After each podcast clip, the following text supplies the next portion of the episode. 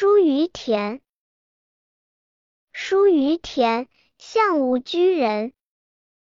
岂无居人？不如书也。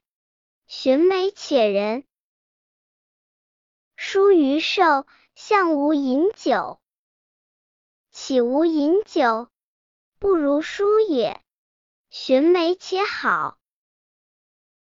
书是也，相无服马。岂无服马？不如书也。寻梅且舞。正风，书于田，在《诗经》三百篇中，并不是很引人注目的篇章，但若论其艺术成就，此诗当可与那些最优秀之作相协行。诗分三章，纯用赋法，但流畅写美中有起伏转折，人物形象呼之欲出，则与贾比兴曲笔描写者异曲同工，难分轩轾。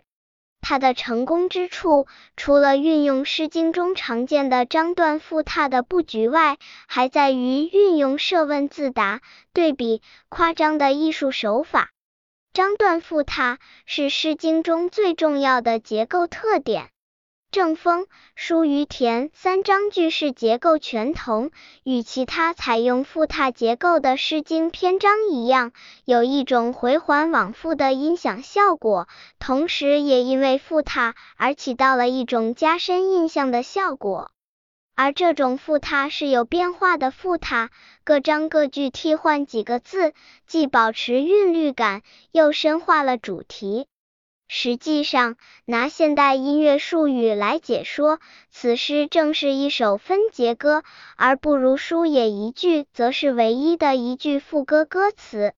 章句复沓，自然算不上是正风、疏于田一诗的专利，但设问自答、对比夸张，则是其独具个性的特色。各章第二句“相无居人，相无饮酒，相无服马”。第三句“岂无居人，岂无饮酒，岂无服马”，第四句“不如书也”，第五句“寻美且人，寻美且好，寻美且武”，相互间有这样的逻辑关系：第二句否定，第三句反诘，第四句作答，第五句述音。通过自问自答，将寻美、不如、相无真的既英俊又人们都不如他，因此相里没有人。这样的正常顺序做一转换，顿觉奇风突起，余味曲包。吴凯生诗意会通说：“按故传其句而自解释之，文章家之意志也。”对此妙笔轻言有加。这一设问自答的手法，实际上原出周人对商人占卜真问的甲骨刻辞的着意模仿。在甲骨卜辞中，因求问神灵需将正反两种结果都记刻于龟甲上，请决于审判，便产生了此类句法的滥觞。此诗中一正一反，直陈与疑问并举，主要就在于以突奇峭快、陈振宇的笔墨引出下文不如书也这一结论。而相无居人，相无饮酒，相无服马的夸张描写，则将众人不如书也的平庸与书寻美且人且好且武的超卓两者间的反差强调到极致。而通过居里、喝酒、骑马这样的生活细节来表现书的美好形象，也很有人情味，有较强的煽情作用。